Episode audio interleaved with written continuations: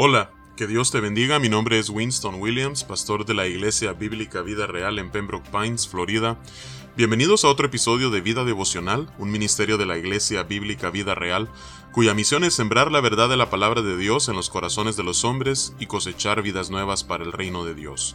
Para más información puedes visitar nuestra página web www.ibvidareal.org o seguirnos en nuestra página de Facebook en arroba ibvidareal.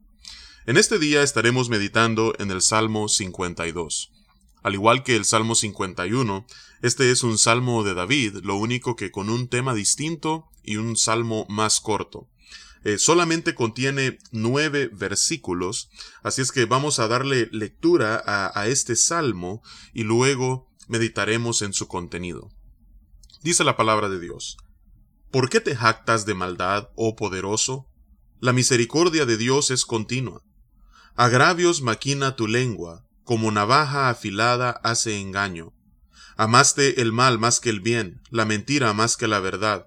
Has amado toda suerte de palabras perniciosas, engañosa lengua. Por tanto, Dios te destruirá para siempre, te asolará y te arrancará de tu morada, y te desarraigará de la tierra de los vivientes. Verán los justos y temerán, se reirán de él, diciendo, He aquí el hombre que no puso a Dios por su fortaleza, sino que confió en la multitud de sus riquezas y se mantuvo en su maldad. Pero yo estoy como olivo verde en la casa de Dios, en la misericordia de Dios confío eternamente y para siempre. Te alabaré para siempre, porque lo has hecho así, y esperaré en tu nombre, porque es bueno delante de tus santos. Que Dios bendiga su palabra en este día. Entonces, según nos dice a las direcciones que encontramos debajo del título de este salmo, en donde vemos que no solamente es un masquil de David, sino que además ah, nos dice que el contexto de este salmo 52 es cuando vino Doeg Edomita y dio cuenta a Saúl diciéndole David ha venido a casa de Ahimelech. Ah, el contexto eh, inmediato de este salmo lo podemos encontrar en el primer libro de Samuel capítulo 22.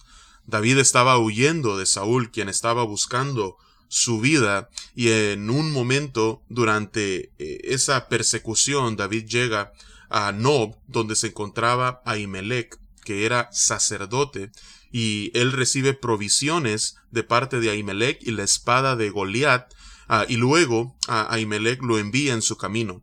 Doeg Edomita, que había estado allí aquel día, va y da anuncio a Saúl de donde David había estado y Saúl llega y no solamente mata a Imelec, sino a todos los sacerdotes de Jehová eh, y hace una gran masacre aquel día.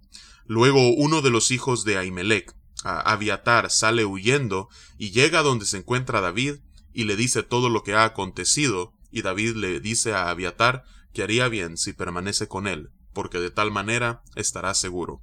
Así es que es en este contexto en el que David escribe este salmo y muy probablemente con Doeg Edomita en mente. En el versículo 1 cuando dice, ¿por qué te jactas de maldad, oh poderoso? Muy probablemente a ese poderoso a quien se refiere es a Doeg Edomita, que era el jefe de los pastores de Saúl. Así es que le dice, ¿por qué te jactas en tu maldad? La misericordia de Dios es continua. Deja de jactarte su misericordia será derramada sobre mí continuamente. Y luego, en los versículos que siguen hasta el versículo 4, describe la actitud de este hombre. Agravios maquina tu lengua, como navaja afilada hace engaño. Amaste el mal más que el bien, la mentira más que la verdad. Has amado toda suerte de palabras perniciosas, engañosa lengua. David describe las palabras ah, de este hombre que son la causa no solamente de que Saúl esté aún más airado contra David, sino que además haya cometido tal pecado matar a los sacerdotes de Jehová y hacer una gran masacre en el lugar donde ellos vivían. Así es que todo esto incitado por las palabras de uh, Doeg, que son como una navaja afilada que ama el mal más que el bien, que ama la mentira más que a la verdad, que ama toda suerte de palabras perniciosas cuya lengua es engañosa. Ahora, ¿cuáles son las consecuencias de hombres como Doeg Edomita?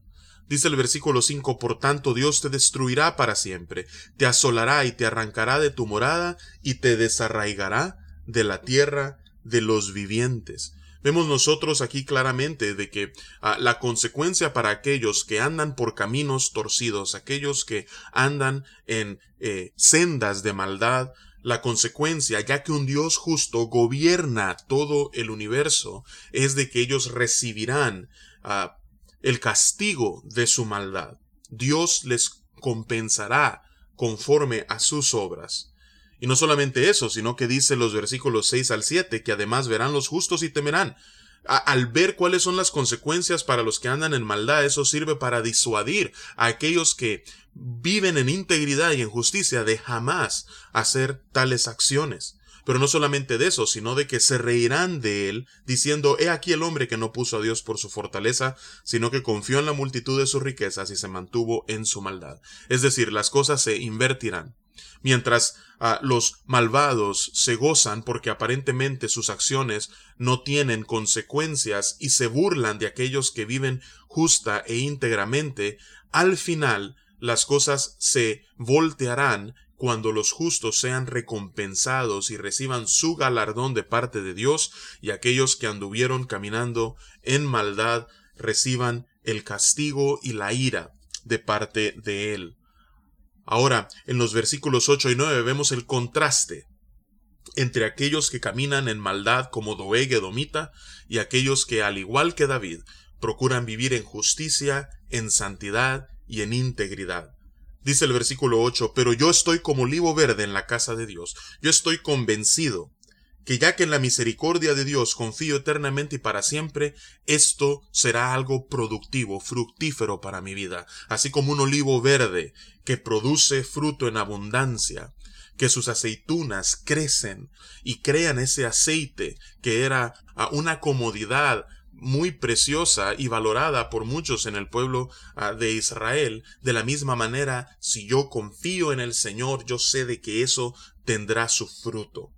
Así es que te alabaré, dice David, para siempre, porque lo has hecho así, y esperaré en tu nombre, ¿por qué? Porque es bueno delante de tus santos. Ya que no es en balde que yo coloque mi confianza y mi seguridad en Dios, sino que veré el fruto de ello, yo le alabaré y esperaré en él ¿Por qué? Porque es bueno delante de sus santos.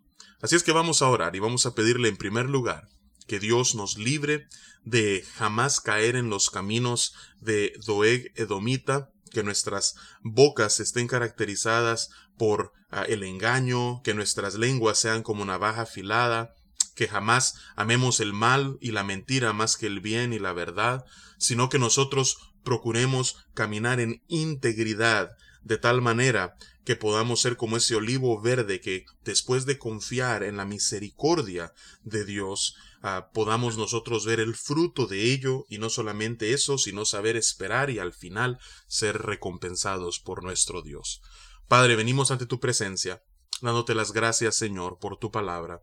Señor, te pido que podamos ver el ejemplo de Doeg Edomita, un hombre que, tal como lo describe este salmo, su corazón estaba completamente lejos de ti.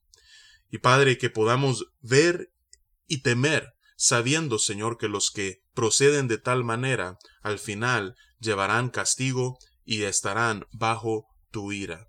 Y Padre, mientras nosotros vemos el ejemplo de Doeg, que también consideremos el ejemplo de David cómo Él puso su confianza en, su en tu misericordia eternamente y para siempre, y cómo Él confiaba de que había fruto en ello y esperaba en ti sabiendo que al final tú serías su redentor. Así es que Padre, que mientras esperamos en que ese día llegue, Padre, podamos nosotros saber que tú eres un Dios justo y que tú miras a aquellos que andan en justicia, en santidad y en integridad y que al final recibiremos un galardón de parte tuya, sabiendo de que tú, Espíritu que mora en nosotros, nos ha preservado para tal día. Así es que Señor, esa es nuestra oración en este día. Y es en el nombre poderoso de Cristo Jesús que oramos y te alabamos. Amén y Amén. Que Dios te bendiga y con el favor del Señor nos encontraremos mañana.